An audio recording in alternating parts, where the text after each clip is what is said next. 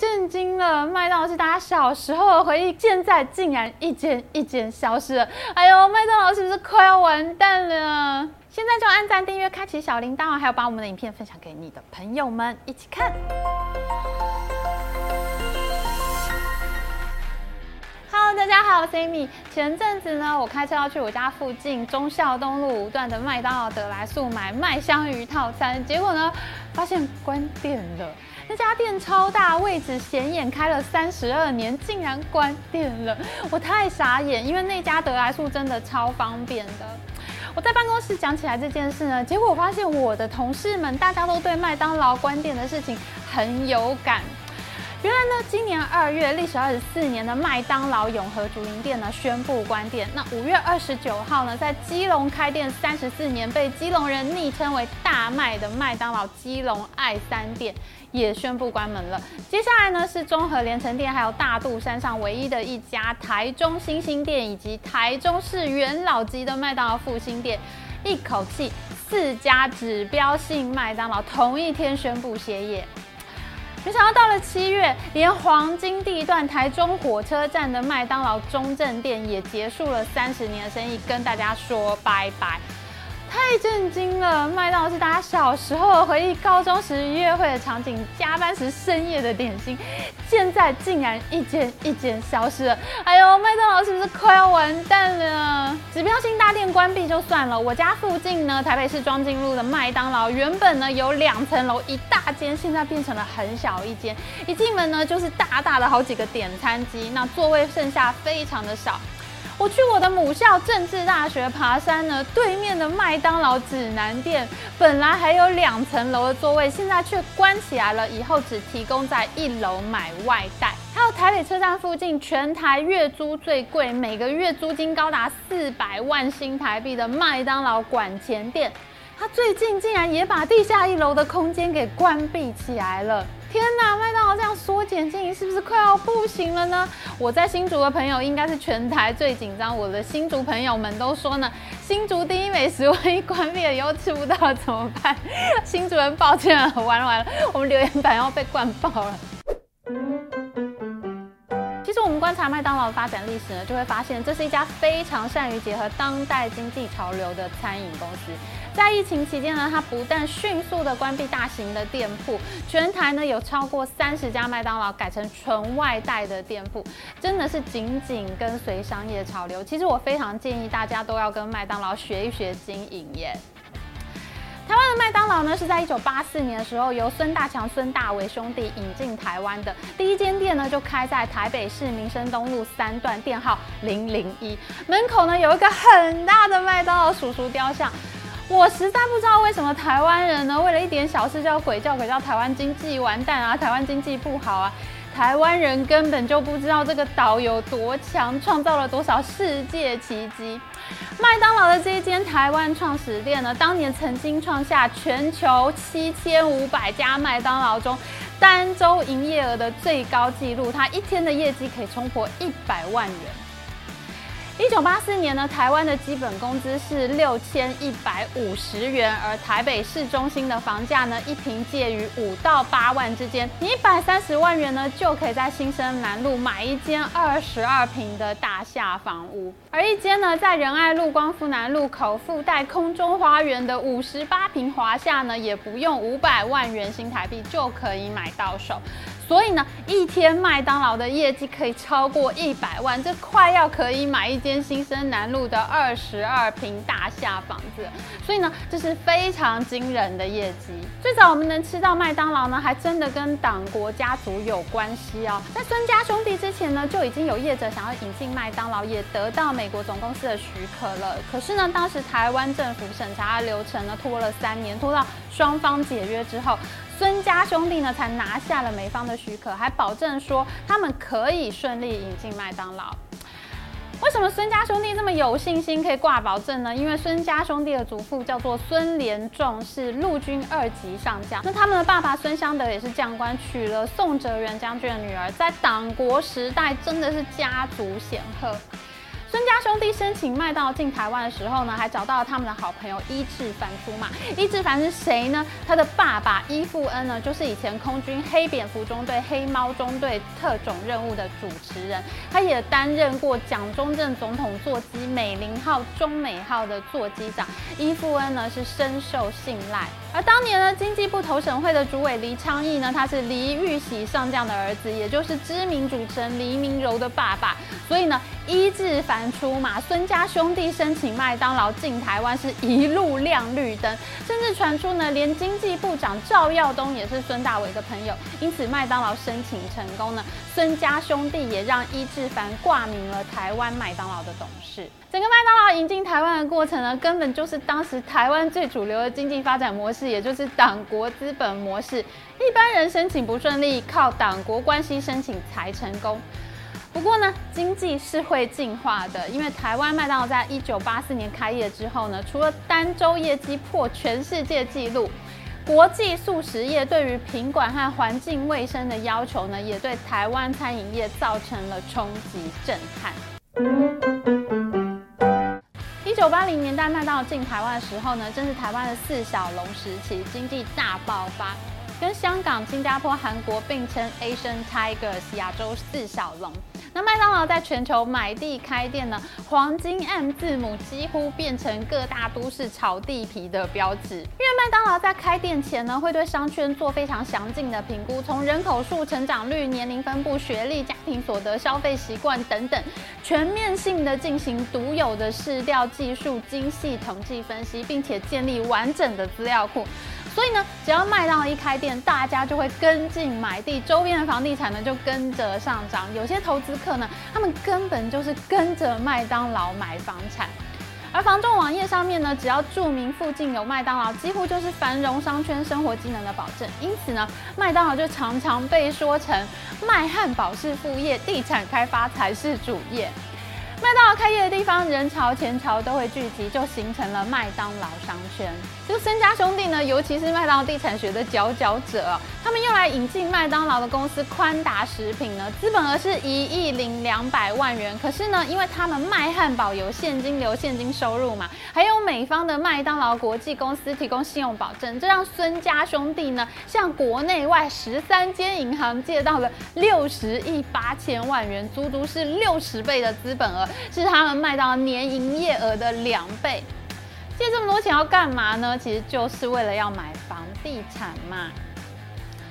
台湾麦当劳呢，早年大概有一半左右，大概是二十间的直营门市，都是自己买的店面哦。例如位于内湖成功四段的内湖店原址呢，在一九九一年的时候，宽达食品是以总成交价。四亿两千万元的天价出售，哎，每平的单价高达一百一十五万元，轰动各界。同一年呢，一九九一年底，宽达食品出售台中中港店原址，把六百八十平的土地卖给了龙邦建设，传闻呢每平高达一百四十五万元。宽达最开始买下台中中港店原址的时候，一平才十六万八千元呢，光是这笔土地交易的税前利益呢，就超过八亿元，你得要卖一千万个汉堡才能赚得回这么多钱。所以大家说麦当汉堡是副业啊，真的是说的很有道理啊。麦当劳黄金商圈呢，也让孙家兄弟充满传说。在一九九三年的时候，美国麦当劳总公司突然宣布要买回孙家的持股，派了美籍的高阶主管 Bill Rose 来台湾担任总裁，全面介入台湾麦当劳的经营。据说呢，就是因为炒地皮炒出了问题。关于孙家兄弟的传说很多，而且看起来他们应该是被员工检举了，因为后来呢，美方就提升了一整层的中阶员工接手公司。一个说法呢是孙家的宽达公司在处分房地产之外，并没有确实报账给美国总公司，导致美方收益短少。也有一种说法呢是说，宽达的股东们呢会在得知卖到开店的消息前，先买下邻近的地皮，等到商圈成熟再慢慢高价脱手。那据说呢，这其中有一些麦当劳的自有店面呢，就是由公司主管的亲友买下，再转手卖给宽达食品。从中获利。其实这种手法呢，就是现在的台湾上市公司呢也是经常看到的。这些情况呢，当然就导致美方呢不得不做处置。那原本宽达食品的营运团队里面呢，负责掌管房地产投资的协理，还有会计经理呢，他们都双双离职。会计经理甚至没有领资遣费，这就让美方收回孙家经营权的事件轰动一时。美国麦当劳呢，直营台湾市场二十年后，在二零一五年投下了一颗震撼弹。他们宣布呢，要出售台湾分公司，全台将近三百五十间直营店都要易主，引发社会一片哗然。好多名嘴就趁机唱衰台湾，说台湾没救啦，连麦当劳都要撤出台湾。那事实上，麦当劳总公司当时也正在出售中国麦当劳，麦当劳的中国业务在二零一七年的时候呢，卖给了中国的中信集团，改名叫做金拱门。如果你这样就想要唱衰台湾呢，那是只知其一不知其二。当时美国麦当劳总公司的目标呢，就是只保留高成长市场，其他稳定收益的资产呢，就卖给加盟业者，自己呢赚收益最大的市场，把稳定收益的资产打包卖人。为什么麦当劳这样做呢？因为高成长市场呢，通常会出现在刚刚起步的开发中国家。那麦当劳做直营店铺呢，可以重新上演他们的黄金商圈养成法，透过买店铺商圈增值呢，它就可以从房地产中获益。而成熟市场的地皮呢，已经很值钱了。出脱掉很多店面的麦当劳总公司，它没有必要再采用直营手法去养商圈，所以这时候呢，它把这些店铺呢去转卖给加盟业者才是最划算的。成熟市场的麦当劳店面呢，还是有非常多人想要经营的，因为它的收益很稳定嘛。有网友呢就以消费人数按平均消费单价来推估，二零一八年全台三百多间麦当劳当中呢，可能有高达四十三间的麦当劳连营收破亿。如果以全球范围来看呢，平均一间麦当劳的年销售额是两百七十万美元，扣除营运成本以及要付给麦当劳的授权金啊、租金啊这些费用，加盟主仍然可以拿到超。过十万美元的年薪哦，而且呢还额外获得十五万美元的利润。所以呢，虽然门槛高、工作辛苦，开一间麦当劳仍然会被视为是一个稳赚不赔的生意。所以每一次麦当劳要招募加盟主的时候，仍然是竞争非常的激烈。那二零一五年的时候呢，美国麦当劳它的目标是出售三千五百家自营店给加盟业者，把加盟业者的比例呢从原本的百分之八十一。提高了百分之九十，再提高到百分之九十五，最后台湾市场的经营管理权呢，就由台湾养德集团第三代李昌林取得。麦当劳换人经营了，可是你有感觉到差异吗？没有。因为麦当劳总公司对加盟店的管控是非常强势的。如果你想要当一个麦当劳加盟店长，你除了手上要有二十五到五十万美元的自有资金，你还要有良好的信用借款能力，并且呢，你还要能接受超过半年的经营训练。而且你还不能选择开店的地点哦，而是要由麦当劳指派给你，包括内装设备，你还必须要自费。你每个月呢，还要依照销售金额付授权金跟店面租金给麦当劳。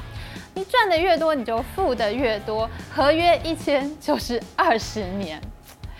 天呐，加盟业者辛辛苦苦开店卖汉堡，成本都要自己承担，麦当劳是不是太苛刻了呢？可是呢，我们刚刚讲过了，其实麦当劳它连选址呢，它都有非常严格的这个控管流程。我想呢，这就是麦当劳的管理能力。他们能够依照不同市场的经济热点调整自己的经营模式，有非常严格的品管和企业形象塑造。所以呢，虽然经营的门槛很高，但是呢，营运也非常的稳定。长期提升加盟店的策略呢，让麦当劳减少大型资本支出的负担，下降本身的财务风险，那它就能够有弹性的加速展店。我们看到麦当劳二零二一年的财报。他们从两百三十二亿美元的收入里面呢，还是能够得到七十五亿美元这么高的利润，高达百分之三十二的利润率。郭台铭董事长现在在哪里呢？我们红海集团可以过来看一下吗？目前呢，全球两千七百三十六间的麦当劳直营门市，占全部门店的百分之七，带来百分之十四的利润。然而，数量高达三万七千两百九十五间的加盟店呢，占全部门店的百分之九十三，那他们则带来约百分之八十六的利润。你看，麦当劳管理之强，加盟店的获利和直营店相去并不是很远呢。直营店带来黄金商圈地产增值的收益，而加盟店呢，则为麦当劳带来稳定的餐饮收入。哇，这个经营手法，我自己看完了也是只能说佩服佩服。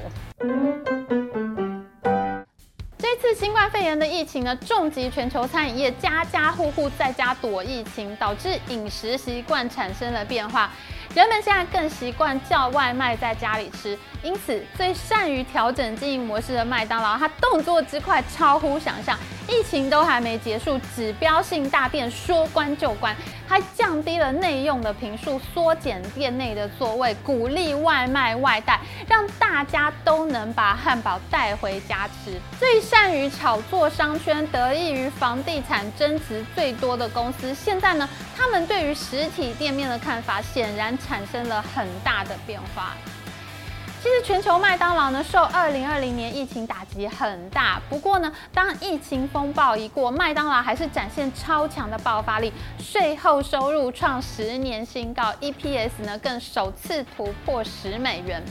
这一次全球麦当劳的崭新调整，后续效果如何呢？它省下来大部分的房地产租金，缩减了人力，减少内用座位，加大了外带外卖的比例。最后。麦当劳能够从这次调整中获益吗？我们一定会认真继续追剧的。我们一定有一天呢，再回来做这集影片的后续追剧。我们来追踪一下这个经营模式的调整对麦当劳来说呢，会有什么样后续的影响？喜欢我们影片，请记得帮我们按赞，还有开启小铃铛，一起认真追剧哦。还有，我们在这边想要郑重呼吁麦当劳重新开卖巧克力奶昔跟草莓奶昔，我替我们的团队来请愿。好那我们就下次再见喽拜拜。